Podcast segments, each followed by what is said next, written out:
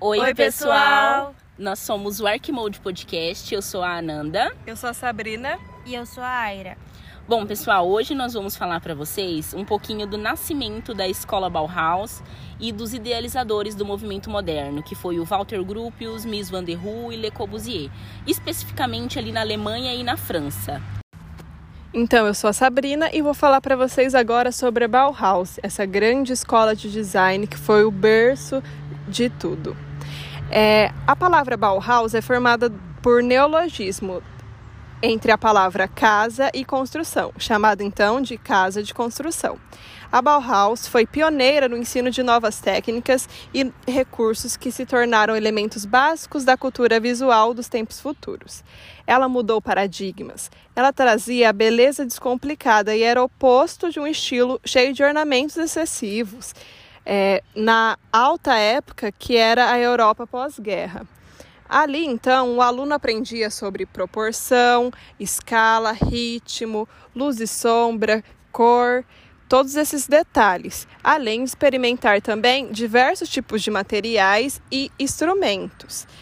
É, e nessa escola, o método de ensino era que depois de três anos eles poderiam alcançar o título de mestre da Bauhaus. A Bauhaus, ela tinha como princípio não somente propor uma nova estética, mas também promover uma mudança social com modernidade e inteligência de projetos e recursos. Tanto que na época as pessoas ficavam horrorizadas com os estudantes da Bauhaus, que tinham cabelos, as mulheres de cabelos curtos, cabelos cortes diferentes, pintados, e a maioria eram jovens e queriam ser diferentes e mostrar para o mundo essa modernidade, que muito assustava e horrorizava os conservadores da época. Então, os objetos feitos na Bauhaus deveriam possuir tanto uma qualidade de material, né, de bons materiais, de um bom acabamento, para ter uma boa finalização do objeto, quanto também a funcionalidade associada em harmonia com a sua forma. Então, além de ser um objeto de qualidade, com bons materiais, deveria sim ter sua beleza exaltada, ter o cuidado também com a elegância e a escolha dos materiais, cores, técnicas, tudo isso que eles queriam revolucionar na época. Então, tanto nesse assunto deles quererem revolucionar tanto a aparência dos jovens, quanto revolucionar a prática e a criação de materiais, artes, técnicas diferentes, tem muito uma especulação dos historiadores, estudantes, sobre a Bauhaus. É, eles muito se discute sobre se a Bauhaus foi uma revolução ou uma evolução. E por trás de todas as vertentes de pesquisas, a gente conclui então que a Bauhaus não foi nem um movimento separado de revolução, nem um movimento separado de evolução. A Bauhaus foi uma mistura dos dois. É, explorar esse momento é uma forma que possibilita compreender o design e como ele passou por mudanças, que de certo modo contribuíram para revoluções estéticas e também, consequentemente, evoluções de linguagem na estética modernista. E por que, né, essa especulação se foi revolução, se foi evolução? Muito se discute e muitas pesquisas ainda não comprovam, mas evidenciam que a Bauhaus foi uma das primeiras escolas, uma das primeiras instituições que inseriram a mulher e o papel da mulher na sociedade. Claro que a passos de bebês, né? Nessa época, a gente também não acha que de um dia para o outro a mulher entrou na sociedade e contribuiu com tudo. A Bauhaus veio com essa ideia de revolucionar, de transformar, de incluir a mulher na sociedade, mas também não eram tão revolucionários assim, né? Então, os próprios professores acabavam encaminhando essas alunas apenas para matérias de tecelagem, cerâmica, para o balé triádico, que era uma mistura de música, teatro e dança. E essas mulheres que faziam parte de 50% das turmas entravam esperando outras matérias, né? Não apenas matérias que já eram meio que programadas para mulheres. Elas queriam fazer parte do design, publicidade, arquitetura, matérias mais revolucionárias que elas pudessem mostrar a voz dela, mostrar os estilos que elas pensavam e queriam criar. Então, a gente tem que sim valorizar o movimento, mas a gente também não pode endeusar como ah, o movimento que deu voz às mulheres, porque ele tentou sim inserir as mulheres na sociedade, mas também, né, a passos de bebês, onde eles queriam e bem entendiam que elas ficassem. Como eu falei, então, algumas das matérias né, ministradas pela Bauhaus eram arquitetura, design, cerâmica, tecelagem, pintura, dança, música, teatro. Era realmente uma escola bem completa, né? O ideal dessa escola era formar bons artesãos, pessoas que criassem a plástica e a arte, mas também valorizar a Alemanha, né, como uma produção própria do da época. A Bauhaus, então fundada na Alemanha em 1919, não durou muito tempo ali na sua primeira sede. Logo, em 1925, por causa de diferenças políticas com o governo da cidade de Weimar, a escola teve que se mudar para Dessau e foi lá que ela viveu o seu auge. Mas logo a Bauhaus passou a ser perseguida pelos nazistas sete anos depois, acusada de espalhar ideais esquerdistas. Então, para fugir, o então diretor Miss van der Rohe se instalou em Berlim.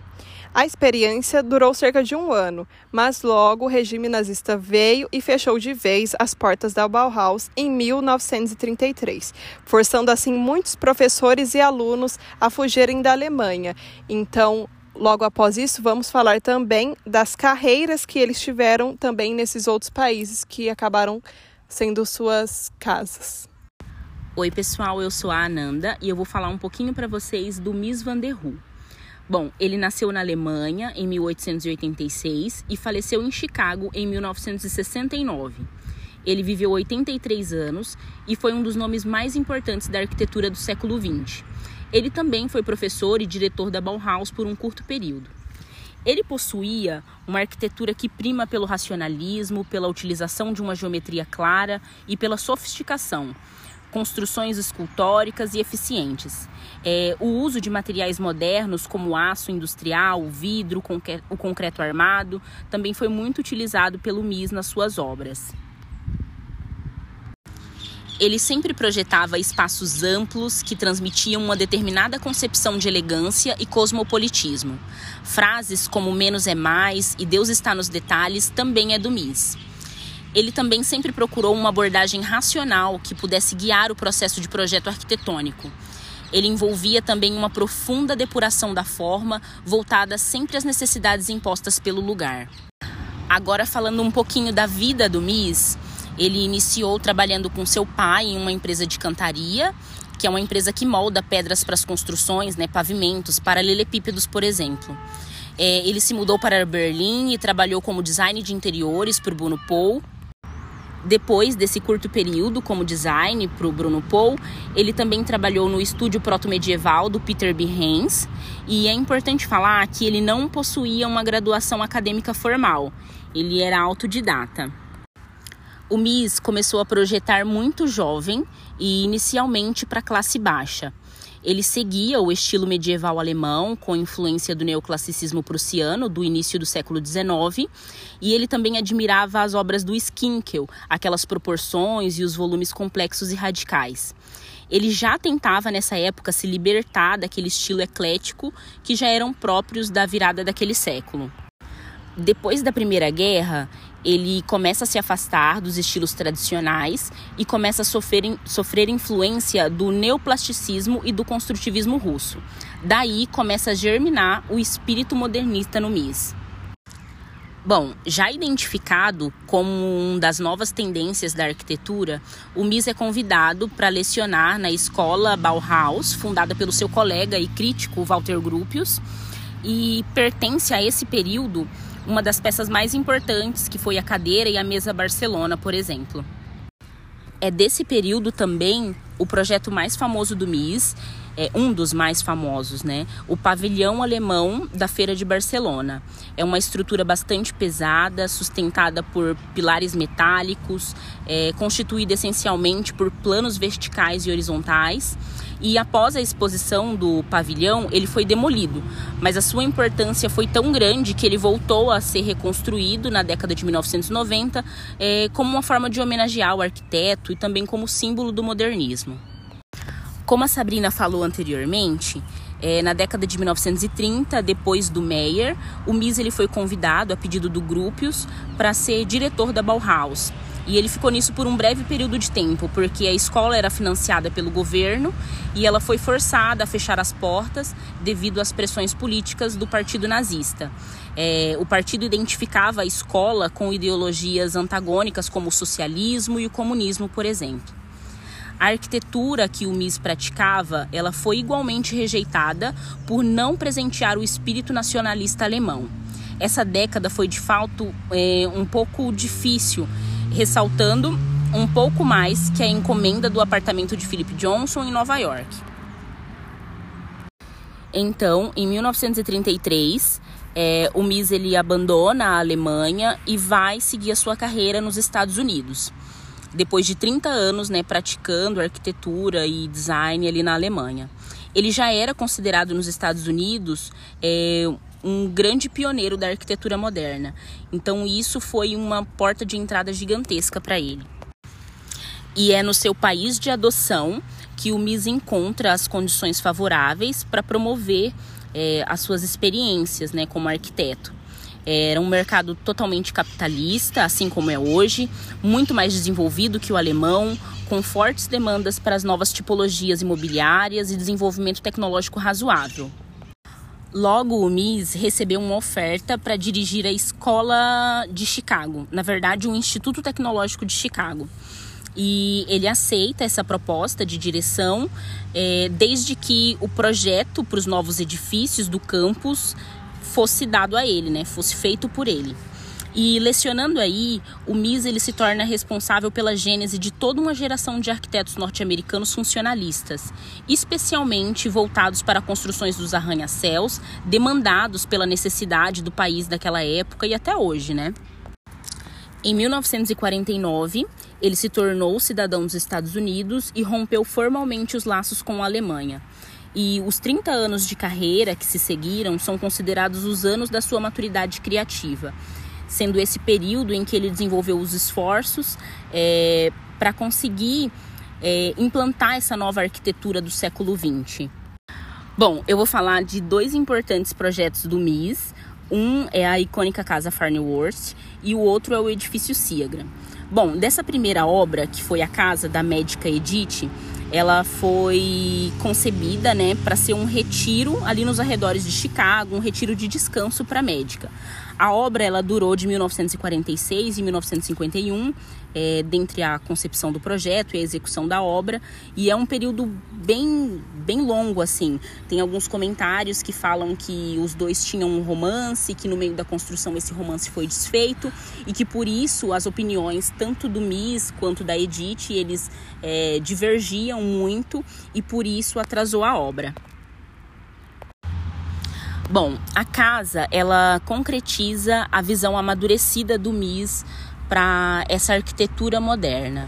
É uma casa minimalista, limitada à pele e esqueleto do edifício. Ele utilizou materiais que representavam os novos tempos, né, como o aço, o vidro, o espaço ordenado de forma clara, simples, fluida, com uma disposição que sugeria a liberdade da utilização. A casa, ela foi e é descrita por muitos como sublime, é, como um templo pairando entre a terra e o céu, um poema, uma obra de arte. E a influência dessa obra, ela pode ser vista até hoje. Dentre elas, né, aquela casa de vidro que foi projetada em Nova York também, que teve, assim, acho que 90% de influência dessa obra do Mies. Bom, agora falando um pouquinho do edifício Ciagra, em 1958 o MIS projetou o edifício e ele foi considerado o auge da arquitetura funcionalista para os arranha-céus. É, uma curiosidade importante é que foi a filha do cliente, né, que escolheu o MIS como arquiteto. E ele tinha ali uma audaciosa é, e inovadora vontade de criar e de revolucionar essa arquitetura dos arranha-céus. E nessa revolução de construção do MIS, ele deixou livre metade do terreno que era dedicado à obra e definiu uma praça com fonte para usufruto do público é, em frente ao edifício. E o MIS ele teve que convencer os clientes, né, que essa ideia de deixar esse espaço para o público era legal porque ia beneficiar a imagem da companhia. E o edifício em si, ele é caracterizado por uma cortina de vidro com perfis de bronze que cobrem toda a estrutura de aço. O MIS teve um papel relevante enquanto educador no âmbito da, da arquitetura. Ele acreditava que as suas ideias podiam ser ensinadas de forma objetiva e ele trabalhou intensivamente em soluções proto que podiam ser aplicadas de forma livre pelos seus discípulos.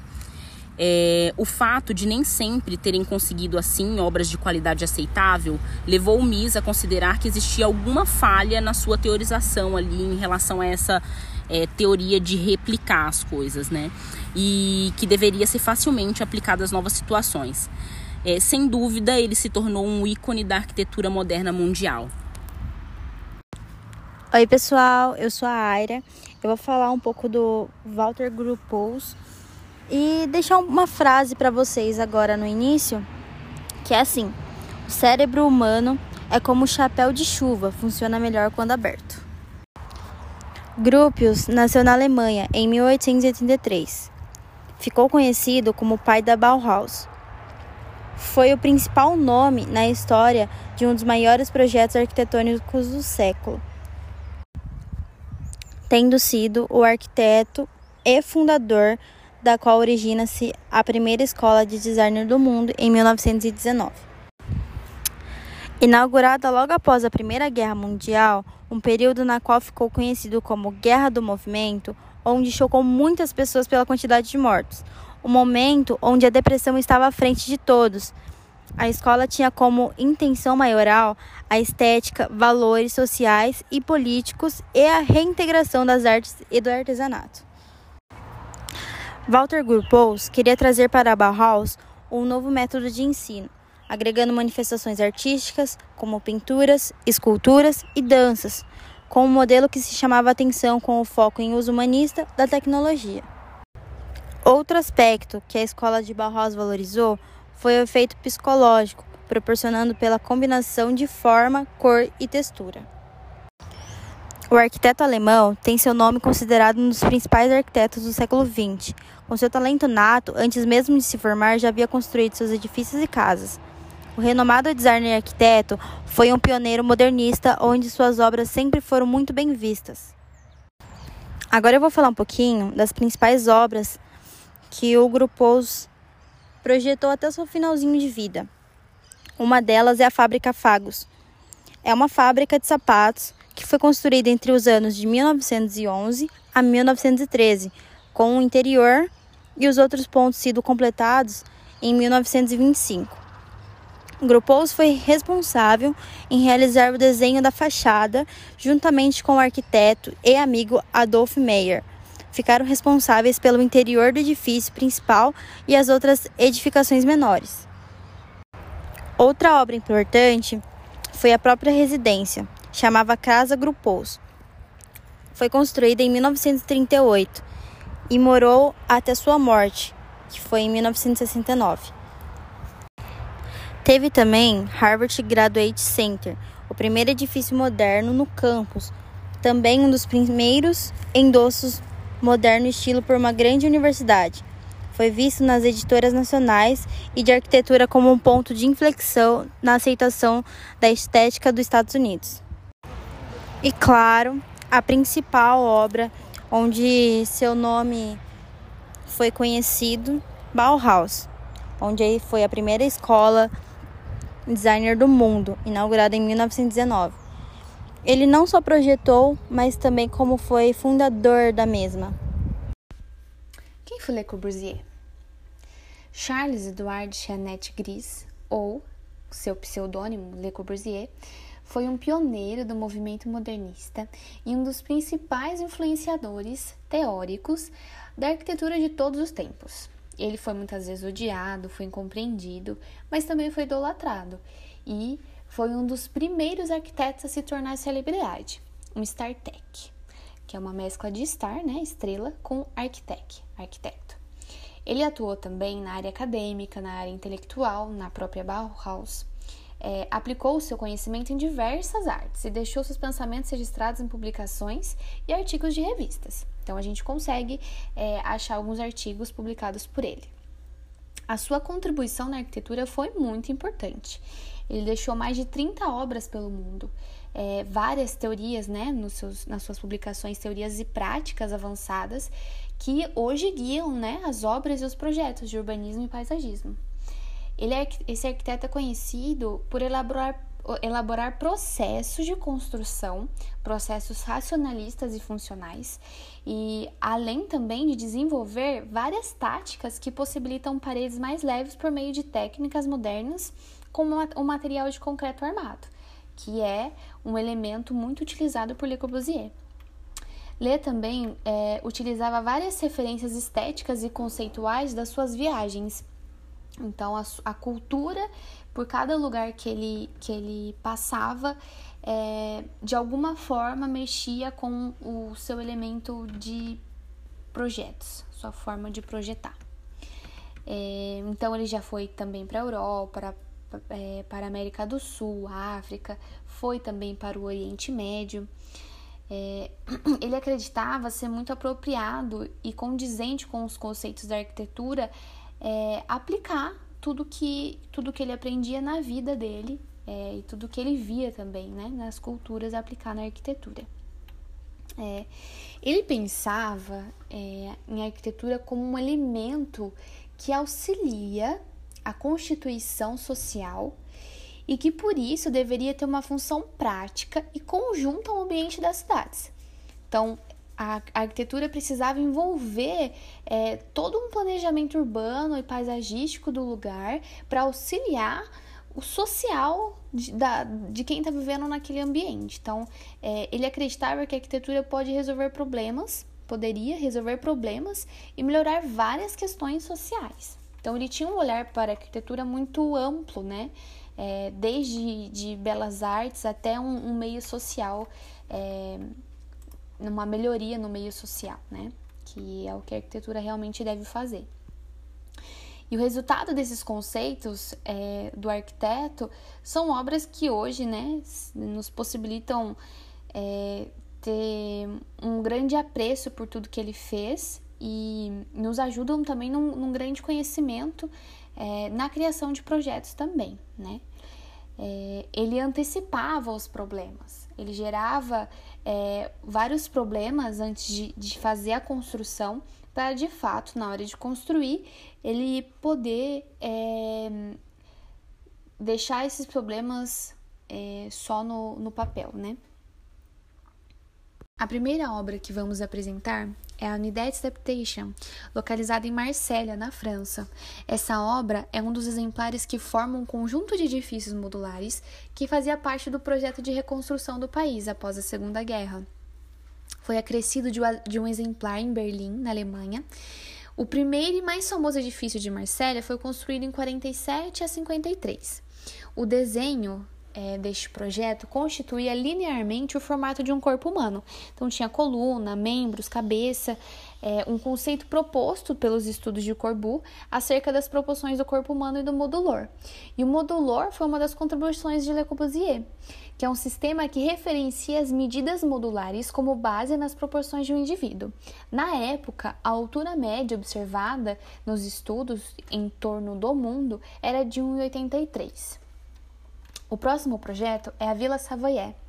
O desenho modernista e as janelas em formato de fita são características marcantes desse projeto, que foi construído em 1929. Ela foi projetada nos moldes do conceito de casa como máquina de morar, mas não chegou a exercer a sua função, porque ela foi usada no período da guerra pelo exército alemão e posteriormente pelo americano, mas foi deixada em ruínas em 1963, quando o governo francês reconstituiu e declarou como patrimônio arquitetônico. As características arquitetônicas da construção seguem os cinco pontos propostos pelo arquiteto. A próxima obra é o Pavilhão Suíce, que é a obra, que em português significa Pavilhão Suíço, é um edifício da cidade universitária de Paris e foi constituído e construído para ser um alojamento de estudantes. Le Corbusier e Pierre Gernetet enfrentaram uma série de desafios durante a construção, e entre eles a dificuldade financeira da universidade. Também uma das dificuldades seria o terreno e as tensões entre a França e a Suíça. O prédio surpreende pela modernidade e pelas características próprias. Com grande área aberta, espaço no térreo, um efeito de flutuação, o edifício é cercado por jardins, concreto e estrutura com elementos pouco sofisticados. O seu projeto com maior destaque, que nós vamos ressaltar hoje, é o Villers Radiussier, ou Cité Radiussier, que é Cidade Radiante, que é o projeto que sumariza todos os elementos e ideias propostos pelo Le Corbusier, tendo em vista o contexto social da época em que foi apresentado.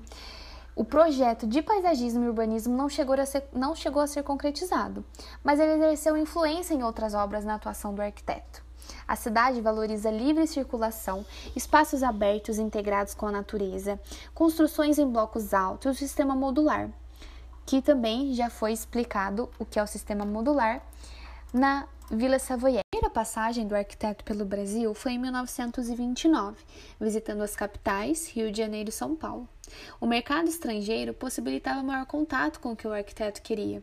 Assim, ele participou de congressos e encontros internacionais e realizou projetos na Rússia e na Suíça. Anos depois, com a criação do Ministério da Educação e Saúde Pública, MES, durante o governo de Vargas, em meios a tramas e apoios do ministro, o arquiteto Lúcio Costa assumiu o projeto de construção da sede do MES, um dos ministérios de maior importância para o governo da época. Os dois projetos foram rejeitados pelas comissões designadas. Apenas o projeto da sede do Ministério se manteve, mas foi adaptado pela equipe de Lucy Costa. Gente, como é bom falar da escola Bauhaus, como é bom falar desses grandes nomes né, que contribuíram para o desenvolvimento do modernismo na arquitetura, do Walter Gropius, Le Corbusier, Mies van der Rohe, e tantos outros, né? Mas que nesse episódio a gente focou mais ou menos nessa região ali da Alemanha e da França. É, eu acredito que a gente reuniu o máximo de informações importantes e pertinentes para poder falar desses grandes nomes e resumir, sintetizar um pouquinho o que foi o modernismo para eles, o que foi esse movimento. Eu espero vocês então para o próximo episódio.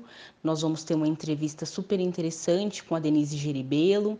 Então não percam, tá? Um beijo e até a próxima. Tchau, tchau.